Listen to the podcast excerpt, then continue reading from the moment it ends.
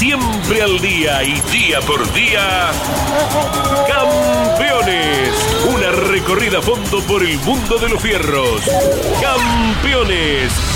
Un testimonio sin rebajes desde el taller a las pistas. Campeones. Con las noticias importantes del automovilismo nacional e internacional. Auspicia Campeones. Río Uruguay Seguros. Asegura todo lo que querés. Santiago del Estero te inspira. Papier Tay, distribuidor nacional de autopartes. Shell, sponsor oficial de la ACTC. Córdoba te ama a vos. cordobaturismo.gov.ar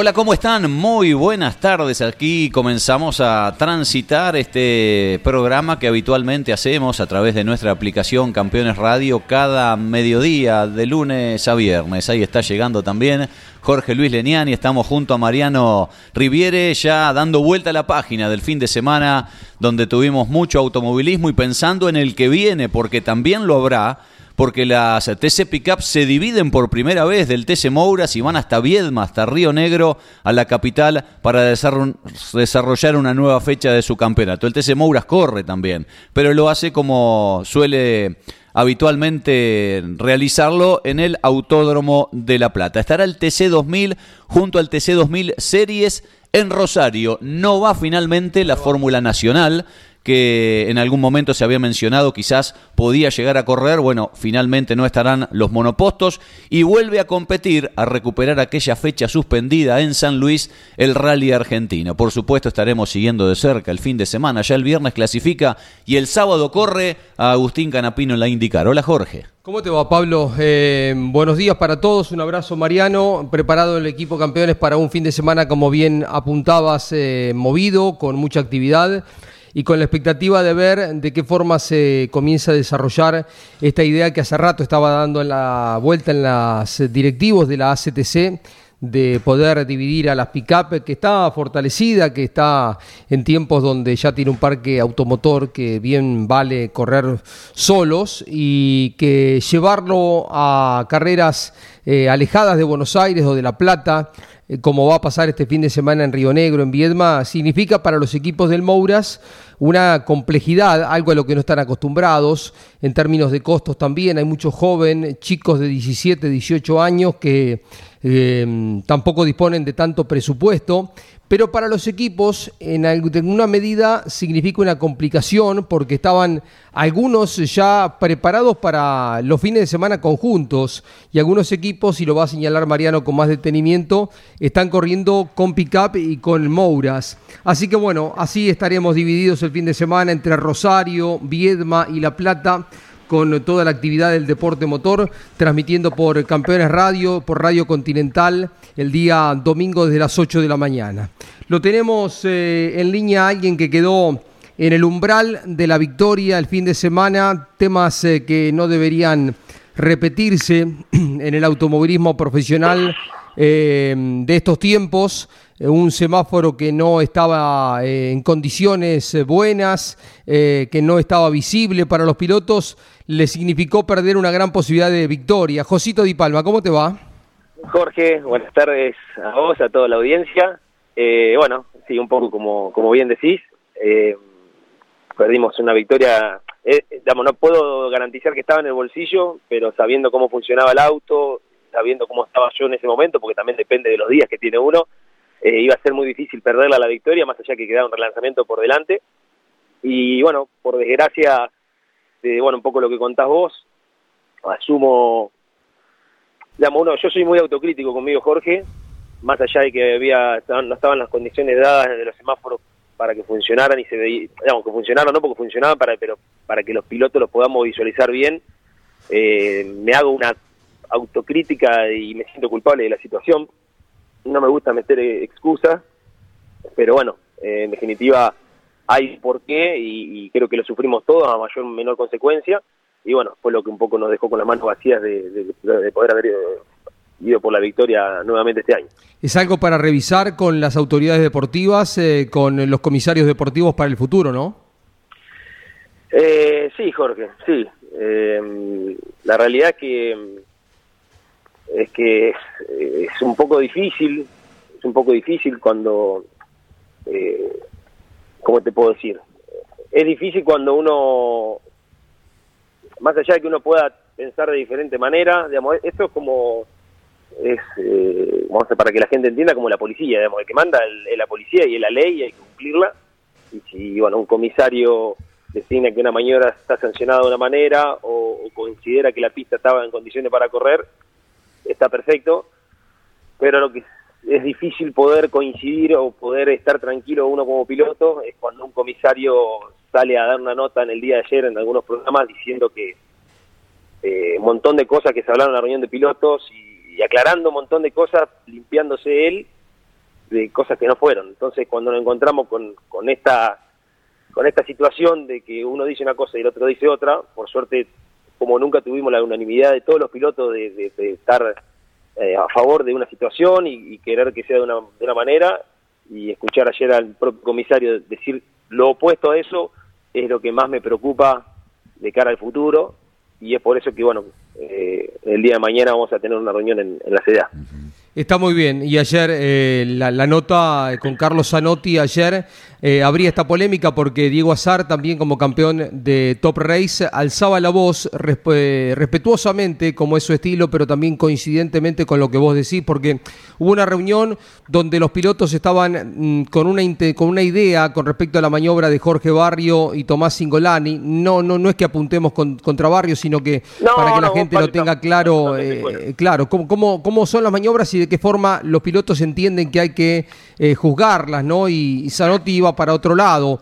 Y hay otra situación que me parece importante, y ya se suma Pablo Culela al diálogo, eh, también contigo, que me parece que es oportuno eh, dejarlo claro, que la responsabilidad es exclusivamente de los comisarios deportivos, la ubicación del semáforo, establecer dónde, cómo, eh, que los pilotos pueden hacer un aporte, sí, por la experiencia, pero que la responsabilidad y que estén las cosas como corresponden es exclusivamente de los que em, llevan adelante la fiscalización de la carrera, que es la CDA, en este caso Zanotti, ¿no?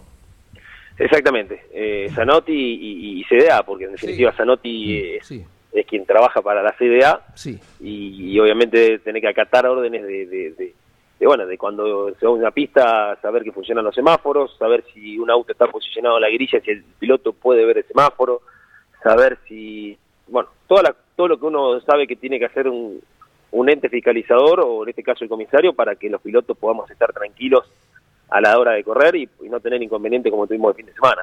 Pero bueno, en definitiva, Jorge, eh, puede pasar, digamos, eh, no podemos equivocar. Yo mañana me puedo equivocar, lo puedo chocar a un colega, me, puedo equivocar, eh, puedo putearlo al otro día, pero seguramente al otro día, a la semana o al tiempo, si uno tiene ganas de hacer autocrítica, dice, me equivoqué. Mm. Entonces, en definitiva, podés decir, che, la verdad, esta mañana estuve equivocado, che, la verdad que los semáforos 9 de julio no se veían una mierda, porque no lo dice Josito Di Palma, lo dice Jorge Barrio, lo dice Aldriguetti, lo dice Azar, lo dice Fefo Di Palma, lo dicen todos los pilotos. Entonces, Eh, no podés ir en contra de la corriente constantemente porque soy comisario deportivo y tenés la, la, la ley, digamos. Eh, yo creo que todos aprendemos en base también a errores que cometemos y a veces por ser más inteligente, menos inteligente. Eh, y bueno, acá lo que no está viendo, no, no, no pasa desde hoy, no hay, no hay autocrítica, no hay autocrítica, y, no se aceptan de decir, bueno, me equivoqué. Entonces, es muy difícil para nosotros eh, saber, digamos, sinceramente, eh, hay maniobras que hasta yo he perjudicado compañeros y vos te bajás del auto y decís, listo, estoy totalmente echado. Y te bajás y no pasa nada. Entonces, eh, es como que es, hay que, para mí, que barajar de dar de nuevo y las cosas en claras. Estoy muy contento con la unión que pudimos hacer con Diego Azar y también con Lucas Guerra, que estamos eh, hace después de la carrera del 9 de julio, un permanente contacto nosotros tres, eh, con ganas de aportar el día de mañana ideas claras y también contar un poco lo que nos pasa, porque es como que no recibimos no lo, que no lo recibamos del, comisario deportivo está bien, pero tampoco recibimos en todo este tiempo una respuesta de, la, de la CDA, que son las autoridades, de decir, eh, vamos a tratar de mejorar esto o aquello, que creo que la reunión de mañana pasa un poco por eso, espero. Eh, pero bueno, no estamos para nada contentos con, con la forma que se está, las decisiones que está tomando el comisariato deportivo va totalmente, digamos, estamos de acuerdo todos los pilotos en, que vemos una maniobra de una manera y él lo ve de otra. Entonces, hay algo que está mal y si no se acomoda pronto, eh, al único que daña es, al automovilismo. Nosotros los pilotos, yo soy un piloto, podría decir, contratado eh, y, me debo a mi equipo, entonces yo no puedo perder una carrera de esta manera porque yo quiero ganar un campeonato. Entonces, si hoy perdí una carrera porque eh, no estaban las condiciones, ¿por qué le tengo que liar yo a mi equipo? Digamos. Entonces, bueno, todo eso que se va perdiendo en el camino nadie te lo devuelve. Eh, y bueno, eh, creo que es el momento de ya poner firme las cosas claras y decir, bueno, eh, el camino va a ser este y va a ser de esta manera y que se trate de cumplir y si no se cumple, cuando se hagan mal las cosas, por lo menos tener la humildad de pedir disculpas. Está el cual, está, está clarito. Eh, Sí, sí, se equivocan, por lo menos asumir el error y que no vuelva a repetirse, ¿no? Porque no hay peor ciego que el que no quiere ver.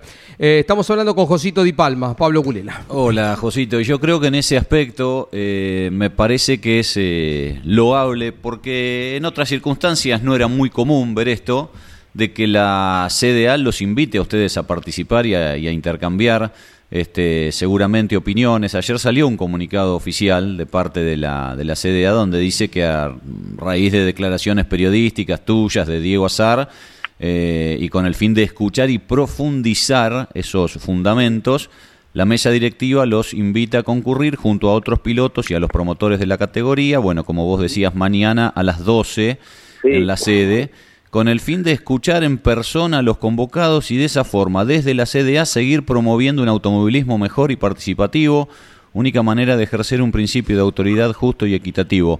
Me parece que está bueno, dentro de todo lo que ha pasado, que se los cite para, para escucharlos. ¿Sabés con quién va a ser la reunión puntualmente, José? Eh, Pablo, ¿cómo estás? No, no lo sé con quién va a ser, eh, pero bueno, obviamente no, no hay que mirar el vaso vacío, sino que, bueno, eh, como decimos, está bueno que se haya generado la reunión. En ningún momento dice, digamos, digamos, cada uno tiraba para su molino, no dice que a raíz del el error causado sí, por la 9 de julio, necesitan los pilotos. Es por lo que dijimos en una nota que molestó y a raíz de eso nos invitan para acomodar las macanas que ellos se mandan. Entonces, eh, está, está mal redactado el, informe, si vamos al caso, pero bueno. Va, eh, ¿Van ustedes dos, Lucas Guerra y creo que Alejandro Lev y alguno más? Seguramente, no tengo claro quiénes más van, seguro voy, vamos, eh, Diego, que lo paso a buscar mañana, eh, Lucas Guerra, que también después lo vas a pasar a buscar, y tengo entendido que algunos de los hermanos Levi van a estar, gente obviamente de la CDA, ojalá que puedan estar los comisarios también, y, bueno, nada, un poco, un poco esto, digamos, eh, hace, hace tiempo que esto viene sucediendo, es una pena que, que, se tome una decisión en base a, a, a tantos errores, después de eso se tome la decisión de convocarnos. Eh, pero bueno, eh, como te digo, hay que ya se dio la posibilidad ahora de, poder juntarnos. Creo que tenemos ideas interesantes, nada fuera de lo normal, que sea algo un automovilismo como ha sido siempre y que bueno, que después se pueda debatir en los programas como tiene Mesa de Campeones, decir, bueno, estuvo bien la mañana, estuvo mal, y poder pensar diferente al comisario, como pensamos el 80% de las veces los pilotos, eh, y que sean carreras lindas y un lindo fin de semana. Seguro. De lo deportivo, que qué rescatás, Josito? Porque se escapó la victoria, pero me parece que, el rendimiento estuvo acorde a, lo que necesitaban. Sí, el auto viene funcionando muy bien, el equipo, eh, te pones a analizar, ganamos en Buenos Aires, hubiésemos ganado en Concordia, ya estábamos ahí doblando la curva uno puntero y nos mm. chocan, y esta carrera veníamos para ganar, digamos. No hay mucho más para, para sumar a eso del gran trabajo del equipo octano, eh, que me están entregando un, un misil todas las carreras tanto a mí como a mi hermano. Así que mm, me quedo con eso. Estamos segundos del campeonato, eh, pudimos recortar la brecha con la punta. Eh, sabemos que es difícil eh, perder puntos y, también ganarlos. Así que bueno, creo que estamos ante un, a un buen año, pero bueno, para que eso pueda ser de esa manera, queremos que, poder correr tranquilos. para sumar y terminar de cerrar el otro tema, Pablo, digo yo, mirá si no se podría hacer lo mismo que se hace con los pilotos. nosotros cuando hacemos una mañana mala, nos equivocamos o tomamos malas decisiones, somos penalizados o con posiciones, con, con multas, con cosas. ¿Por qué no poder hacer lo mismo con, los comisarios cuando se equivocan? Digamos, eh, como que los únicos que somos tocables, digamos, en definitiva somos nosotros quienes tenemos que juntar todo para correr, nos equivocamos y nos sancionan. Ahora, cuando desde la otra manera, eh, nadie dice nada. Entonces, bueno, creo que, tendría que rever varias cosas para, para que sea justo para todos. Correcto. Eh, del TC nada, José, ¿no? Ni, ni una puertita que se pueda abrir por ahora. Eh, siempre se está trabajando. Eh, la realidad es que estamos enfocados en el campeonato de TR6 y, y TC2000. Vamos a correr este fin de semana en Rosario. Siempre hay, hay charlas con equipos, eh, posibilidades. Pero bueno, un poco lo que hablaba con, con algunos el fin de semana, Pablo, es eh, volver al TC. De la manera que me fui este año, no quiero volver. Digamos, no tuve un buen funcionamiento, todas las carreras eh, tema con el motor, si no era el motor era esto, si no era el otro era lo otro, entonces decir, bueno, voy a volver a TC, ¿para qué? ¿Para estar veintipico y, y, después hacer una remontada y llegar a once? No sé si tengo ganas de eso, sinceramente. Claro. Sí tengo ganas de, poder contar con un buen presupuesto y hoy por hoy, si así lo tuviera, y si lo pregunto a ustedes, ¿a qué equipo irían? No hay tampoco muchos equipos de los que yo quiero estar disponibles, entonces eh, es una situación compleja para hoy decir, bueno, tengo el presupuesto, ¿a qué equipo vas? Los equipos ultra competitivos están colapsados de autos o, no quieren tomar más autos y, bueno, eh, sin demerecer a los demás equipos, después, bueno, un poco entrar en la misma en la misma que venía estando yo, que no, no, no es lo que quiero. Josito, ¿cómo imaginas el fin de semana en Rosario, cerca de Arrecifes? Allí estarás con el TC2000. Eh, si Dios quiere, con mejoras, eh, para esta carrera hubo cambios significativos en la parte técnica y en el auto. Eh, sabíamos, como lo habíamos dicho el primer año, no iba a ser un camino fácil de recorrer, eh, con autos que, heredamos sin experiencia con el equipo en tracción delantera y en la categoría. pero bueno, tuvimos un chispazo en Rafaela, que fue una linda clasificación. Después en la final tuvimos problemas de temperatura. Y bueno, el Cabalén no ha tratado un poco mal, no, no la pasamos muy bien en Cabalén, no fue un semana bueno y a raíz de eso, bueno, se han tomado algunas medidas para poder mejorar en el chasis, en la parte de la dinámica del auto, para poder estar en el lote, por lo menos mínimamente dentro de los 10 para, para poder ser protagonista. Sí, Rosario tiene sus complicaciones, es un circuito que requiere eh, buena tracción, que, la, que el auto se mueva bien, no muy intrincado. Sí, sí, sí, eh, en lo que es una tracción delantera, como bien sabemos todos, sabemos que, que ingrese la trompa es el 100% de, del funcionamiento del auto y que traccione bien, como bien decía Jorge. Así que, bueno, buscaremos que el auto tenga una, una buena trompa y una buena tracción y el resto, bueno, que vaya un poco de cola, no importa, pero bueno, creo que Rosario necesita eso para, para funcionar rápido. ¿Estás cómodo trabajando, corriendo? ¿Tenés trabajo en el TC2000, en el Top Race, Josito? ¿Tenés actividad continuada, no? Sí, sí, estamos, estamos cómodos. Eh, estoy bajo estoy rodeado de, muy buenas personas, con buena energía también, como es el equipo Octano, Adrián Hamse, Cristian Martínez, eh, con mi hermano, que es mi familia, eh, puedo disfrutarlo con mis hijos también los fines de semana, como lo he hecho siempre, y sumado a eso también estoy trabajando eh, de director deportivo, en la parte deportiva y un poco especie de coach con, Marcos Castro en el TC Pista, así que tengo todos los fines de semana muy atareados, pero feliz de poder tener trabajo y poder estar siempre en el ambiente que uno le gusta, que es el automovilismo. Compartiremos el fin de semana, nos vemos el sábado eh, por los boxes y estamos atentos a lo que pase mañana en la reunión en eh, el Automóvil Club Argentino. Un abrazo, Josito. Gracias, Jorge, por el espacio y por la nota. Saludos a Pablo, a toda la familia Leñani, a todos mis sponsors, bueno, al equipo Octanos, eh, que bueno, esperemos tener un buen fin de semana en Rosario, y bueno, a todos los oyentes de, campeones, que deben ser muchos, un, saludo grande. El Di Palma que mm, maneja en estos tiempos, también lo hace eh, Fefo, ¿no? Estefano, pero Josito es desde hace un buen tiempo el Di Palma que resuena ¿no? para la gente que tiene muchos años y que recuerda con, eh, em, con simpatía a su abuelo, el destacado Rubén Luis. Bueno, eh, lo escuchaste, lo viste ayer a, Oreste, ¿no? Qué, interesante, qué, qué lindo siempre en las reflexiones, en ese ida y vuelta con Angelito Guerra, con Cocho, em, con Guillermo Maldonado que estaba en Miami, eh, recordaban cosas que a veces Oreste dice, ¿sabes que no recordaba eso? Pero le arrancaba una, una sonrisa, ¿no? Qué lindo verlo, mm. ¿sí? Este, no hace tanto tiempo, en algún momento lo tuvimos en el micrófono de campeones, pero en televisión verlo mm. este, fue muy lindo, ahora este. Eh, y, fluyó una charla muy amena, muy linda, obviamente, con gente del automovilismo, como lo son Yoyo, Ángel Guerra, Cocho y, y Gabriel Reyes, ¿no?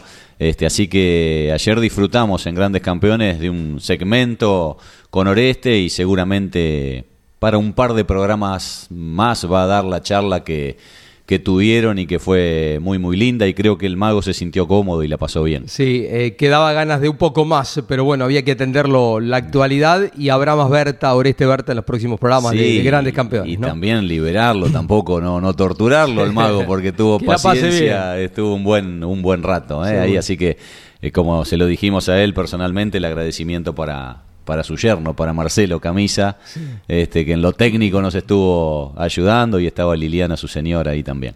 A ver, escuchamos un fragmento de la charla ayer en Grandes Campeones con Oreste Berta, el gran maestro, el gran eh, preparador del automovilismo argentino. Bueno, a mí me interesaban las motos, me divertía muchísimo con las motos, ya había hecho eh, alguna, alguna carrera afuera y y no, no pensé para nada en el automovilismo. fue, em, eh, creo que fue José Cruz, eh, que en su momento eh, me pidió que, hiciera que empezara a trabajar en un auto. No, no fue así. El primero que me pidió fue mi padre, que tenía un, tenía un cliente que quería correr con un, con un Renault en el la categoría de ese tiempo, no recuerdo cómo se llamaba. Y entonces me puse, me puse a jugar con el, con el Renault Gordini y tratar de hacerlo andar. Y bueno, y terminó andando, terminó andando muy bien y eso me empezó a enganchar en el automovilismo. Así fue el, así fue el principio. Eh, hice varios de esos eh, Renault Gordini y después, eh, bueno, en un momento pasé del Renault Gordini a, trabajar en otras categorías fue cuando este José Cruz eh, eh, me enganchó para que, para que trabajara con Eduardo Copelo y, bueno, arrancó otra época, otra época en el automovilismo. Bueno, hablaba de su pasión por la moto también cuando arrancaba, alguna foto ilustraba también ese momento. Un poquito más de Berta, a ver, un poquitito más de Berta hablando ayer con los grandes campeones. A ver. Oreste, evidentemente de toda enorme trayectoria de autos que fabricaste y categorías nacionales e internacionales, tanto la gente como nosotros. O sea, hiciste dos autos que para, para la Argentina fueron dos emblemas. Uno fue el Fórmula 5000 que mandaste a Estados Unidos y el otro fue la temporada internacional con el Berta LR, que tuve la suerte de estar en la tribuna y bueno, la gente se volvía loca. Pero contanos cómo empezaron esos dos proyectos y por qué ninguno de los dos después en el tiempo tuvo continuidad. Eh, bueno, no, recuerdo en este momento bien cómo empezaron esos proyectos, pero del, el del Sport Prototipo comenzó en Europa en un viaje que habíamos hecho con, eh, eh, con eh, Fangio y con Peralta Ramos, con Patricio Peralta Ramos, para alquilar autos para la temporada argentina. Y cuando estábamos allá empezaron entre los, entre los dos, entre, entre Fangio y Patricio, entre, entre ellos a empujarme a, a, a que hiciera un auto yo. Yo le decía que no, que no estaba en condiciones de hacerlo eh, pero bueno, tanto me insistieron que finalmente me convencieron ellos de que podía hacerlo y, me dediqué a eso, hice ese auto con, con el cual, eh, si bien, eh, si bien tuvimos problemas de roturas y eso, el auto fue un auto muy rápido que hizo que, que me conocieran en el mundo del automovilismo. Pero ese, ese, ese Sport prototipo, ¿empezó, ¿empezaste con un motor Cosworth V8 o ya salió el motor que vos desarrollaste íntegramente? No, empezó con, empezó con el Cosworth porque cuando, cuando eh, Juan Manuel y, Patricio eh, me metieron en el tema este de, hacer ese auto, eh, fue tres meses antes de la temporada internacional en Buenos Aires.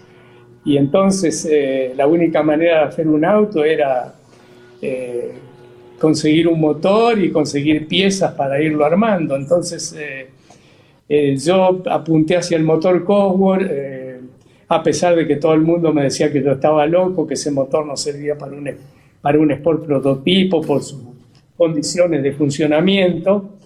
Eh, pero yo dije, bueno, le haré los cambios necesarios para que se adapte a un, a un auto de Sport prototipo. Eh, así que arranqué de esa manera. Eh, después fui por diferentes fabricantes de, piezas para, para autos, eh, por decir frenos, eh, piezas de suspensión, cosas que me iban haciendo falta y compré todos los, eh, compré de diferentes marcas lo necesario de lo que a mí me iba gustando para hacer, para hacer mi propio auto, ¿no? Pero fue una cosa muy rápida, tres meses de que empezó la idea hasta que tuvimos el auto en la pista. Por supuesto, también así eran los, los problemas y las roturas y lo que se desarmaba pero una cosa fue cierta, que el auto fue muy rápido. Claro, se apuraban los pasos y era difícil que tuviera la, confiabilidad eh, necesaria, ¿no? Por supuesto. El gran secreto fue ese, ¿no? De, cómo ese proyecto lamentablemente terminó, porque es lo que dice Oreste, se, rompía el auto. La falta de confiabilidad este, hizo que, que quede todo en la nada en un momento donde se podía tranquilamente él, con esa capacidad y con ese auto, insertar en lo más alto del automovilismo mundial, ¿no? Porque el Sport prototipo en ese momento estaba casi que a la par de la Fórmula 1 en su importancia por el mundo. Eh, Mariano estará viajando a Viedma, Río Negro. Ya estuviste con el TC, ¿no? A comienzo sí, de temporada. en el arranque de la temporada. ¿Cómo te va, Jorge? Buenas tardes. También en 2021, cuando estuvieron corriendo allí las TC Pickup en ese entonces con victoria de Mariano Werner. Veremos si este fin de semana en carrera el enterriano puede cortar esta mala racha. Viene torcido en el turismo nacional en cuanto a resultados finales. Antes venía de estar también sin poder concretarlo en el turismo carretera. Ahora Werner en busca de repetir lo que consiguió allí en 2021. Antes de meternos de lleno con lo de este fin de semana, de, que quedó del domingo pasado, citada también Yanina Sanasi. Esto salió en la resolución de la CDA del Automóvil Club Argentino por su actitud y lo que pasó luego de aquel toque con Mauricio Heimonat en la carrera de Concordia. Mañana tiene que concurrir allí a la sede del Automóvil Club Argentino a las 14 horas, más puntualmente en la oficina de la CDA. Esto a las 14 y a las 16 deberá comparecer ante el Tribunal de Ética y Disciplina de APAT con una audiencia virtual. Así que Yanina Sanasi deberá dar explicaciones por lo ocurrido con Heimonate con Por partida doble, mañana, en APAT y en la CDA. Sí, eh, levantó fuerte la voz. Eh, en dos minutos hablamos con Marcelo eh, Ambrogio a propósito de la participación del equipo el fin de semana en Rosario. Pero hay imágenes del interior de los autos. ¿Cómo el tema de lo de Yanina, pregunto, no? Sí, de cámara a bordo de Yanina donde tal vez la visibilidad en la cámara de exterior no era tan clara porque justo tapaba un paredón, paredón así que no se vio en detalles. Sí, además estaba medio oblicua, de costado, no, no, no, no da una sensación de. No, no podés tomar eh, eso como información para juzgar la maniobra. Veremos, no es solamente por la maniobra, sino también después por todo lo que pasó mm. a la vista de la cámara, lo de Yanina y las declaraciones una vez que llevaba a los boxes. Sí, de esas maniobras hay un montón en cada competencia de turismo nacional. Me parece que tiene que ver justamente con esa actitud que tuvo al, al bajar del auto, ¿no? Sí, porque la pregunta es si, si lo la enganchan a ella o si se traba a ella y se abre un poquito de más, ¿no? Pero bueno, más allá de eso, lo que hace más ruido es... La reacción. La reacción, exactamente. Hola, buen día, ¿me escuchas ahora? Perfecto, ¿cómo está Jorge Leñani? Ah, te saluda junto con Pablo Culela, Mariano Riviere. Hola Jorge, hola Pablo, hola a todos. Bueno, muy buen día para todos y un gusto estar en contacto con ustedes. Estábamos eh, ponderando lógicamente lo que es el rendimiento de- del equipo que ya hace muchos años, muchos años eh, tiene un nivel superlativo, hay una gran tarea profesional.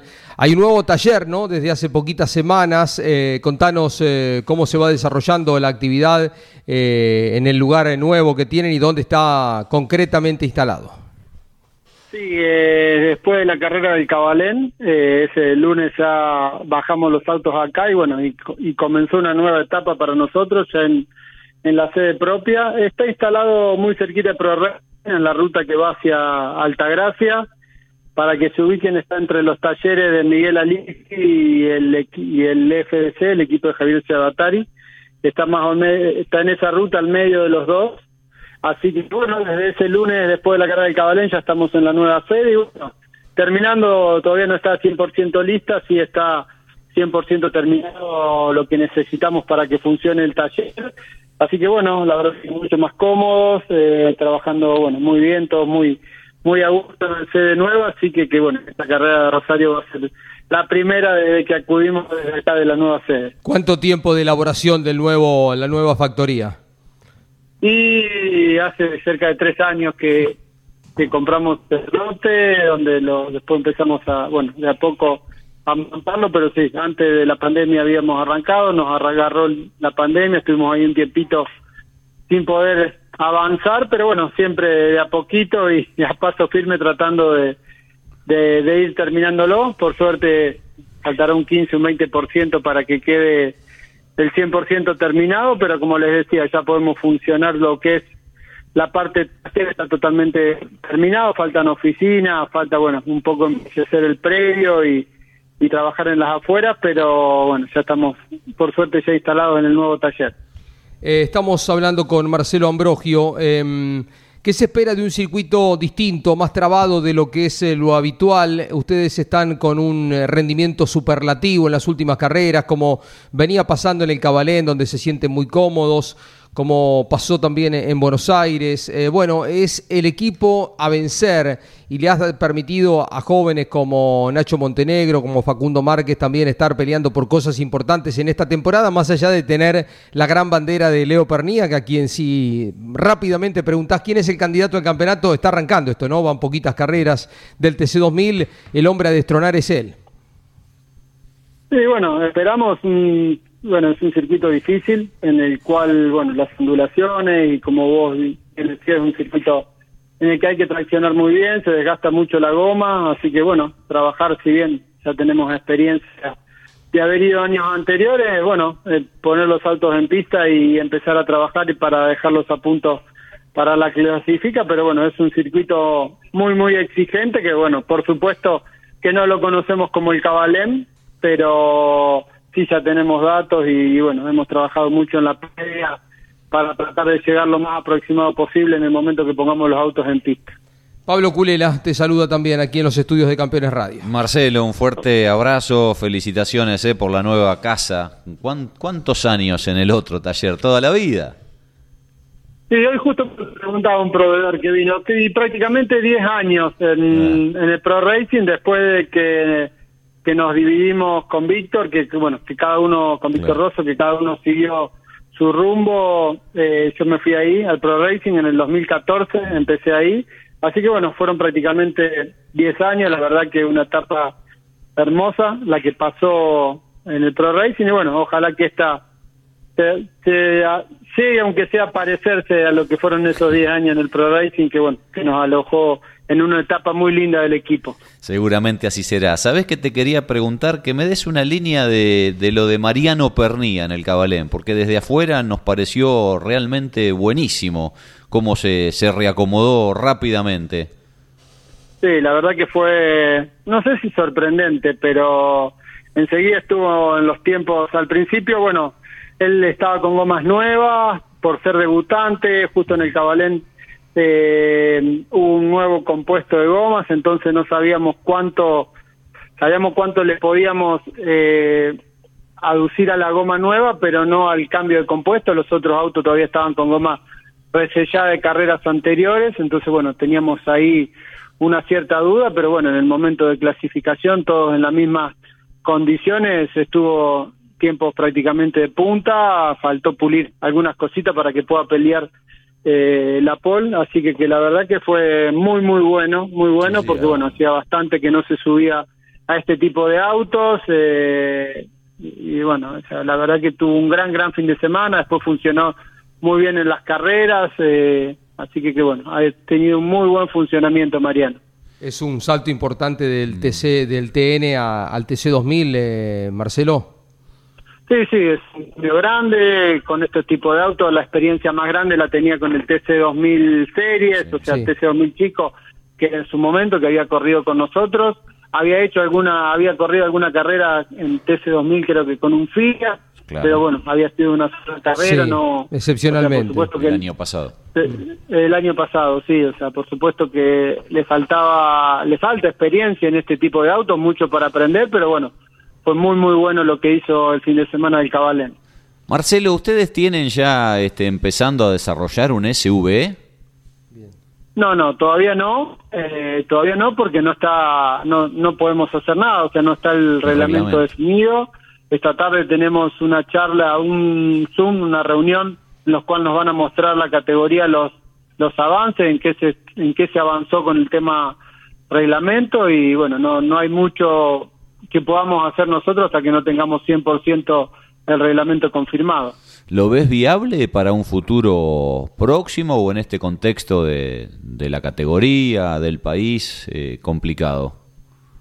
A ver, eh, no sé si para un futuro próximo, pero sí, por supuesto que lo veo viable el proyecto. Eh, no lo veía cuando se hablaba de empezar este año con un auto en pista de cada, de cada marca, por supuesto que y no lo veía porque, bueno, para hacer las cosas bien y responsablemente y profesionalmente como tiene que ser, lleva tiempo, eh, eh, lleva mucho tiempo para hacer un buen reglamento y que no se arranque mal, pero sí, por supuesto que lo veo viable y creo que es para el lado que tiene que ir la categoría. Claro, pero por ahí no en los plazos de los que en un principio se había hablado, sino un poquito más largo en el tiempo.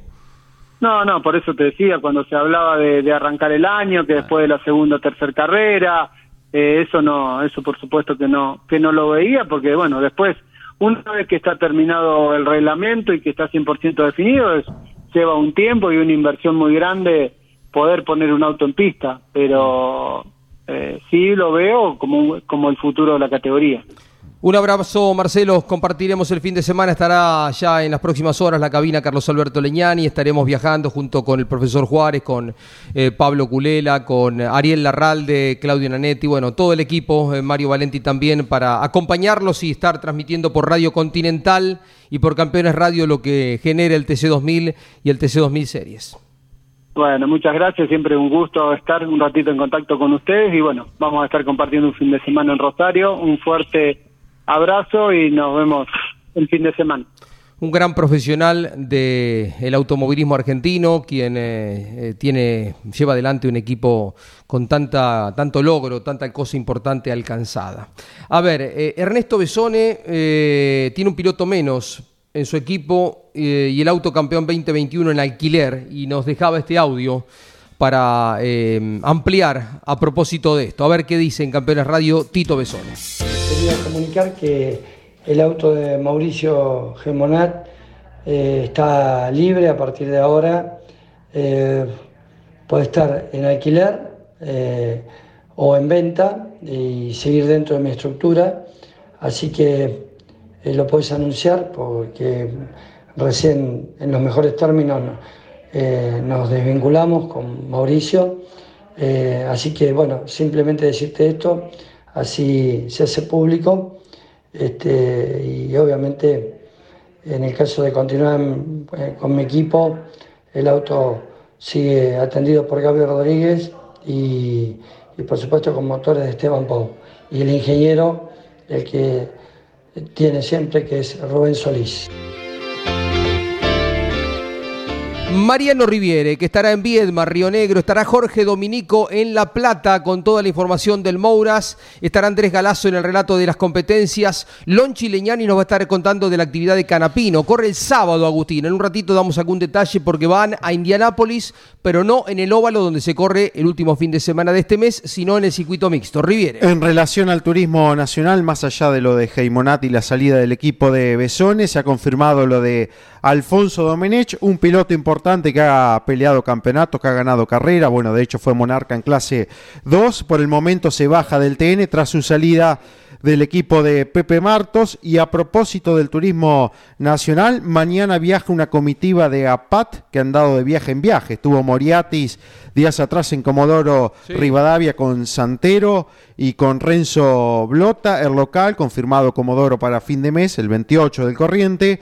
Mañana se anuncia en Posadas la fecha del 18 de junio, así que Posadas tendrá también turismo nacional, será la continuidad. Luego de Comodoro viene Posadas en el TN. Anda cerca de conseguir auto Juan Bautista de Benedictis. Ajá. Sabido es que la carrera de Termas de Río Hondo a la próxima fecha irá con el Ford que viene ya manejando en las últimas competencias, el del equipo de la familia catalán Magni. Pero para Rafaela, que es la carrera siguiente, quizás ya esté sobre otro auto eh, y con la asistencia de otro equipo. Eh, no puedo adelantar mucho más que eso porque es un camino que debe abrirse, se tienen que ensamblar varias piezas, pero está avanzada una gestión, repito, como para que este, con otro auto que no es el nuevo, porque el nuevo no se lo están terminando en los plazos que él pensaba, sino con otro auto que hace un tiempo no corre Ajá. en el turismo carretera y asistido por otro equipo pueda estar a partir de Rafaela. Una de las eh, personas muy profesionales que tiene la CTC, que trabaja desde hace muchos años en el eh, eh, alistamiento de los circuitos, en las sugerencias, en eh, todo lo que tiene que ver con la seguridad, es Roberto Argento, a quien convocamos en Campeones Radio. Roberto, ¿cómo te va? Hola Jorge, buenos días a vos, buenos días a la audiencia. Bien, eh, llegando acá a la oficina nuevamente. Estuviste en el Autódromo de Balcarce, evalúan obras. Sí, estuve antes de ayer, Ajá. de la, de la mañana hasta última hora. Eh, bueno, fui porque el intendente Esteban Reino eh, tomó contacto con el presidente de la CTC, con Hugo Mazacane, y le pidió que por favor me acercara al Palacio Municipal a, hablar los temas que tenían que ver con una posible obra importante que quieren encarar sobre un proyecto que se había hecho por allá por el año 2015-2016. Así que bueno, estuvimos por allá y bueno, estuve recorriendo un poco el autódromo también. Así que bueno, concretamente fuimos a eso. Bueno, eh, contanos algún detalle más. Eh, Balcarce es uno de los circuitos con muchísima historia. El nombre mismo es eh, distinto, el más grande de todos. eh, dónde está emplazado, pero tiene las complejidades de estar encerrado, ¿no? En muchos lugares tenés montaña de un lado, una, una diferencia de altura en otro. Se hace eh, complicado, imagino, una, una obra de, de reacomodamiento de un circuito que uno desea verlo en acción, porque quien no recuerda con simpatía tantas carreras eh, con miles y miles de espectadores. Estar en eh, las tribunas naturales de Balcarce es una experiencia extraordinaria. Yo me acuerdo en aquellos tiempos decía, eh, si querés ir a ver una buena carrera, una carrera donde te llene por ruido, por visibilidad, anda a Balcarce, ¿no? Una pista hermosa, pero bueno, hay que trabajar mucho, ¿no? Así es. eh, en, hace unos años FIA hizo una inspección y luego de lo que ocurrió en el año 2011 y hizo una inspección. eh, nosotros también recibimos ese informe. Eh, así que bueno, eh, le hemos agregado algunas cuestiones que tienen que ver eh, con la parte de, la convivencia, con la parte de la logística, la parte operatoria. Eh, así que bueno, eh, se hizo de eso, se hizo un proyecto gigantesco, muy grande.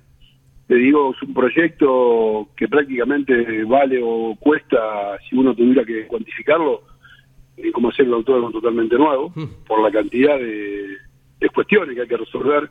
Por supuesto que las primeras son las de seguridad perimetral, tanto interna como externa de la pista, eh, algunas cotas a cortar en algunos sectores eh, para ganar mayor este, posibilidad de escapes. Y bueno, y un montón de, de, de ítems, ¿no? O sea, muros de hormigón, malla de contención, tinga de acero, camas de leca, bueno, todo lo que se puede ocurrir sobre este informe que hizo FIA, realmente un informe fantástico, y nosotros, como te digo, le hemos agregado un montón de cosas que ya tienen que ver también con la parte de edilicia, boxes, Mm. que hay que ampliarlo prácticamente al triple de lo que existe, hay que hacerlo por supuesto todo nuevo, hacer toda la parte de edificios, torre, técnica, sala médica, eh, sala de prensa, sala de conferencia, bueno. ¿Dónde, ¿Dónde está o abajo, Roberto? No, no, no, no, no, eh, ya he hecho un estudio y eh, abajo no, no se puede, porque había un sector que pertenece al cartódromo que, bueno, ha tenido un momento un litigio y eso ya no pertenece a esa parte, Ajá, así que hay que hacerlo en el mismo lugar donde está, sí. eh, hay, hay espacio, hay que hacer una losa con vías invertidas donde va a volar y se va a ampliar. O sea, la idea es que eh, por el frente de los boxes haya aproximadamente 60, 70 autos eh, en boxes y otro tanto por atrás. Ajá. Y bueno, eso significa tirar, por supuesto, salida de boxes, muros nuevos. Bueno, una obra totalmente nueva. Así que fuimos a escuchar un poco, para eso no- nos, nos llamaron. De ahí nos fuimos a recorrer con ingenieros y, y el intendente, el autódromo un rato. Bueno, ahora a la espera de que eh, realmente puedan hacerlo, que puedan recibir eh, los ingresos, lo- lo- lo- lo- la, la parte de dinero que se necesita para eso, ya están trabajando para eso, así que bueno, eh, fuimos a ver la parte técnica y ojalá se pueda hacer. Es un autónomo que le gusta a todo el mundo, pero también nos ha marcado Mm. en un montón de cosas y bueno, eh, hay que poner cada uno lo mejor de sí para que los errores sean lo menos posible. Roberto Argento, en la curva 1 y la curva 2 son lugares de altísima velocidad. Eh, ¿Alcanza con el espacio que hay para cama de leca? ¿Se piensa en alguna curva, alguna chicana para disminuir la velocidad de las largas rectas eh, que anteceden esas eh, horquillas? No, no, no alcanza, las cotas son muy pequeñas, no, no hay manera, como está, se ha querido trabajar, han querido ellos trabajar desde el municipio la parte eh, posterior de la curva 1, o sea, la parte de la trasera, pero ahí ahí limita el subido el- la subida de la gente, perdón, a, a la sierra, a la Barrosa. Entonces, bueno, algo que hemos visto entre tantos es la posibilidad cierta de acortar, o sea, hacer una curva muy similar en la 1 a la que está, unos 100 metros antes aproximadamente, Claro. eh, hacer la chicana en un sector más amplio que tenga realmente, eh, no digo escape porque es una chicana al fin, pero sí banquina, que en este caso no la tiene, así que hemos encontrado un lugar, lo mismo hacer en la curva 2, acortarla, hacerla mucho antes, lo mismo en la curva 4, eh, hay, una- hay, hay- habría unas cuantas modificaciones, pero todo esto es teórico, ¿no? O sea, hay que ver, para todo eso tienen que tener los, los recursos necesarios para poder hacerlo, pero bueno, hay mucho entusiasmo y ojalá que se pueda llevar a cabo. Pablo Culela. Hola Roberto, un abrazo, claro, este, te escuchaba con atención y seguramente es una obra que requiere muchísimo dinero. Sabes que estuve el fin de semana el 9 de julio en ocasión de la carrera de Top Race. Me enteré y me dieron mucho detalle de un proyecto que avanza, es una fuerte inversión privada. Eh, ¿Estás al tanto, Roberto, de lo que se quiere hacer en otro escenario bonaerense que sería hermoso que se pueda recuperar?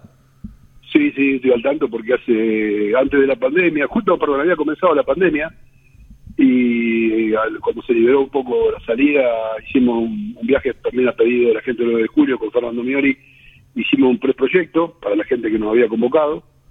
Bueno, eh, nunca más tuvimos este, la devolución, pero sé que están en, en- en tratativa de también poder recuperar el autónomo, también un dibujo fantástico del automovilismo, pero bueno, obsoleto, que ha quedado en el tiempo y que la gente del club del 9 de julio hace lo que puede para mantenerlo y para que tenga actividad eh, zonal, bueno, en este caso tuvo nacional también, pero bueno, para el caso nuestro de TC eh, estamos lejos, así que ojalá también se pueda remodelar, el- lo que merece el autónomo de julio. Seguro, seguro. Sería una inversión privada, este, una concesión probablemente a 20 años. Bueno, eh, precioso el circuito de 9 de julio, ¿no? Siempre se, se presta una gran convocatoria y a, y a grandes carreras también, así que este, habrá novedades próximamente, esperemos, Roberto. Seguramente, seguramente. Estamos con mucho mucho trabajo Estamos yendo al Autódromo de Buenos Aires también seguido, estamos haciendo toda la parte refaltada nueva, hemos pedido también unos trabajos en la parte del circuito 12, en Saloto, de piano nuevo y, y bueno, eh, eh, cama de contención, cama de leca, así que mucho trabajo también, el lunes estamos yendo, bueno, el jueves nos vamos mañana a última hora a Viedma y el lunes a primera hora a Misiones al Dorado. Eso te iba a preguntar, eh, más allá de todos los acuerdos comerciales, puntualmente el tema pista, el tema obras, ¿cómo está ahí en El Dorado? ¿Se puede pensar si todo queda en condiciones en una carrera este año? La verdad que no lo sé porque no lo he visto in situ en este momento, por eso voy el lunes. Eh, hemos estado nosotros con Hugo Mazacane, con Gastón, eh, hace unos cuantos meses. Bueno, hemos marcado ahí sobre papel unos anteproyectos que había, después se convirtieron en proyectos. Eh, sé por información del, del gobernador de Caraguat eh, que están trabajando mucho, pero bueno, no lo vi todavía, sé que hay una parte que está pavimentada, el resto todavía no, así que para eso voy el lunes, a ver con lo que uno se encuentra y tienen bastantes inquietudes con todo lo que tiene que ver boxes, muros y demás, así que vamos a estar todo el día lunes por allá. Bariloche y el proyecto de un autódromo cerquita del aeropuerto avanza. Mira, Jorge, eh, lo comenté en su momento eh, y dije y lo reitero, de todos los predios que vi, uno de los más lindos que he visto para ser un autódromo es el de Bariloche. Eh, también se hizo un anteproyecto y bueno, estamos a la espera de alguna respuesta. Dios quiera se pueda hacer porque aparte está en un lugar fantástico, está saliendo del aeropuerto 200 metros sobre el mismo acceso al aeropuerto, de la mano de enfrente, un lugar muy bueno, pero bueno, eh, hasta ahora no tenemos más este, Claro. información y evolución. Roberto, un gusto como siempre, te mandamos un abrazo, nos veremos en eh, Termas de Riondos dentro de 10 días nomás. Un fuerte abrazo para usted y la audiencia.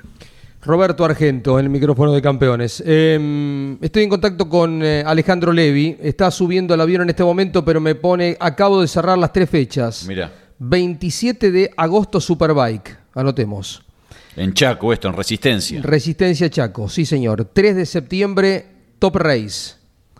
Y 10 de septiembre a la semana TC2000. O sea que van a correr dos fines de semana, el Top Race y el TC2000 en Resistencia, provincia del Chaco. Eh, el- la conducción del TC2000 y de Top Race, los hermanos Levi están eh, buscando circuitos donde el TC no corra, no pase, y de esta forma, bueno, quedó comprobado en el Cabalén que les fue muy bien y están trabajando muy fuerte para que el fin de semana también eh, haya una buena convocatoria en Rosario. Y está bien, está bien, es un nicho que hay que explorar y bueno, se fue a 9 de julio con el Top Race.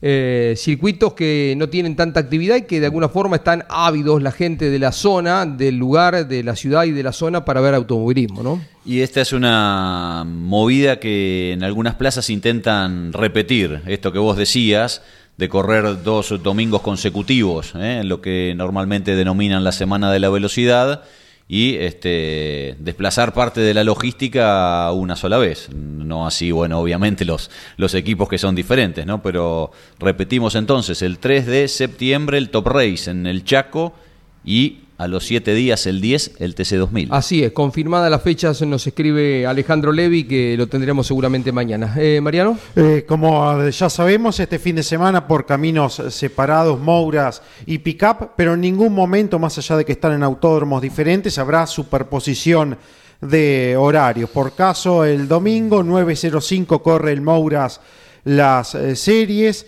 y 9.55 comenzará la actividad en Viedma con las series de las TC Pickup. 11.35 en La Plata corre la Fórmula 3 Metropolitana. 12.05 en Viedma corren las TC Pista Pickup. 12.35 final del TC Pista Mouras.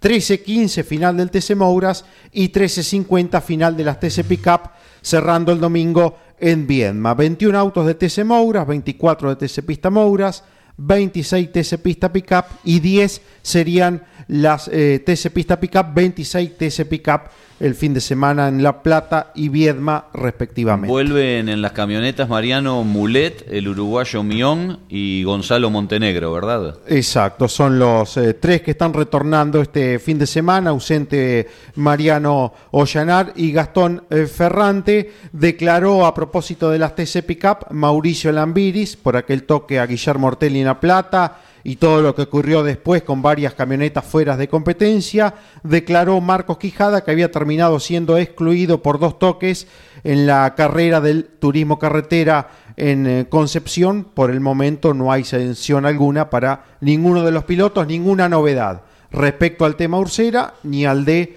Valentín Aguirre, no hay resolución de la CAF. Hablaron Recién- algo de Apato ustedes, chicos. Sí. Eh, no, no, eh, me quedé con la imagen de, de Ursera sacando el auto de una posición imposible. Si queda atravesado ahí, no a menos de 10, 15, se rompen totalmente.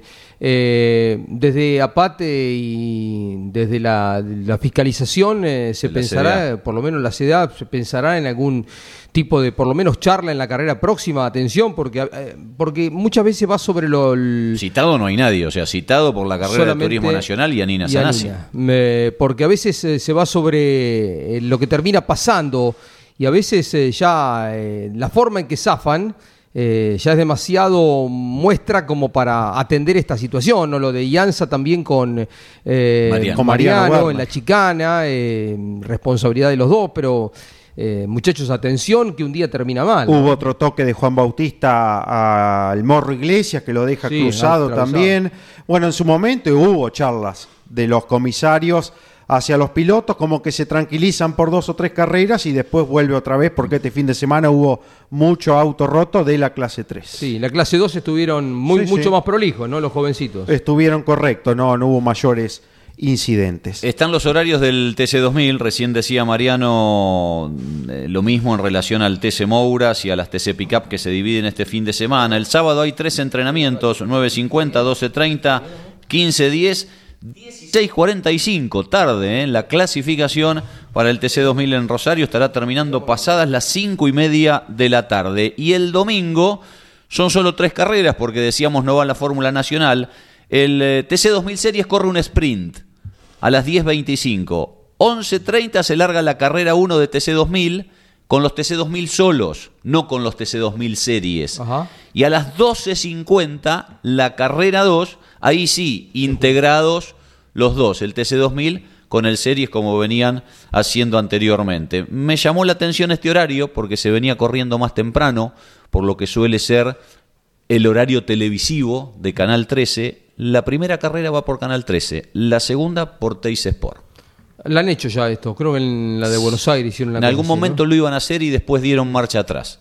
Pero así está publicado ahora el, el cronograma. Bueno, eh, y em, está Gino, tenemos horarios de Canapino, el viernes clasifica Eh, las y el cinco. sábado corre. ¿lo A las, sí, a las 5 está clasificando Canapino, 10 y media de la mañana y 14 horas, esto siempre en horario de Argentina, entrenamientos. A las 17 clasifica Canapino y el sábado 16.30 la carrera a 85 vueltas para la indicar en el trazado mixto de Indianápolis. Tengo eh, un presentimiento de que este fin de semana puede ser el mejor de Agustini porque tiene que ver con una pista más lógica, más parecida eh, a lo que él ha utilizado, con los que ha corrido. eh, hubo dos carreras en callejeros, hubo óvalo. La carrera de la última fue complicada también por características de la pista. Eh, por eso mm, me parece que este sábado podemos llegar a tener a un, el viernes ya un canapino clasificando un poquito más cerca, un poco mejor. Ha sido bueno lo que ha hecho hasta acá, muy bueno ha sido, muy destacado.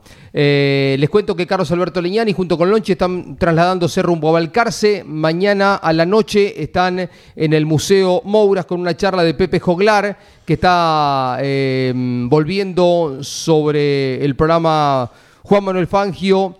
Eh, la, leyenda, en Campeones Radio y la comienza en poquitas horas, en poquitos días comienza el ejercicio 2023 para el querido Pepe Joglar. Nos vamos. Gracias por todo, Gino. Gracias, Mariano. Quédese con eh, Campeones Radio. Aquí está tomando posición Osvaldo Tarafa, Turismo Carretera. Preparamos el fin de semana. Viedma con las pick-up. La Plata con el Mouras. Y en Rosario está el TC2000. Chau. Auspicio campeones. Río Uruguay Seguros. Asegura todo lo que querés. Santiago del Estero te inspira. Papier Tay, distribuidor nacional de autopartes. Shell, sponsor oficial de la ACTC. Córdoba te ama a vos. cordobaturismo.gov.ar Lo que necesitabas saber lo escuchaste en Campeones. Ahora seguí en Campeones Radio, porque las noticias no paran.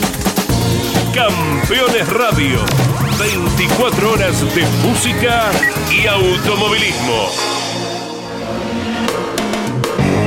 Campeones Radio.